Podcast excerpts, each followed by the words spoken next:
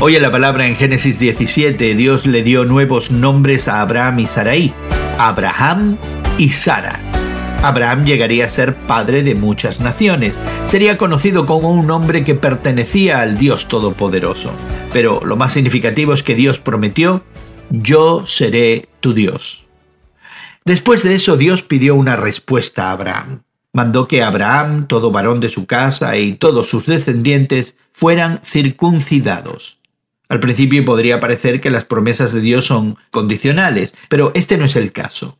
Dios sería fiel en cumplir su promesa a Abraham. La circuncisión era una señal del pacto, no el pacto en sí. Si Abraham y sus descendientes querían identificarse con el pacto y beneficiarse de él, tendrían que circuncidarse.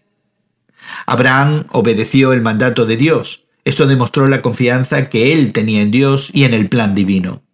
Si bien el mandamiento de circuncidarse ya no es necesario en Cristo, todavía estamos llamados a responder en fe a sus promesas. Una de las promesas de Dios en este pasaje es que reyes de pueblos vendrían de la descendencia de Abraham y Sara. Esa promesa se ha cumplido en el Señor Jesús, quien gobernará sobre todas las naciones.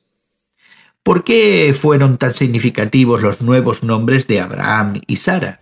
¿Qué nos enseña la lectura de hoy acerca de cómo debemos responder a las promesas de Dios? ¿Y tú confías en Dios plenamente? Hoy en la Palabra es una nueva forma de estudiar la Biblia cada día. Encuentra Hoy en la Palabra en tu plataforma de podcast favorita. Más información en hoyenlapalabra.org.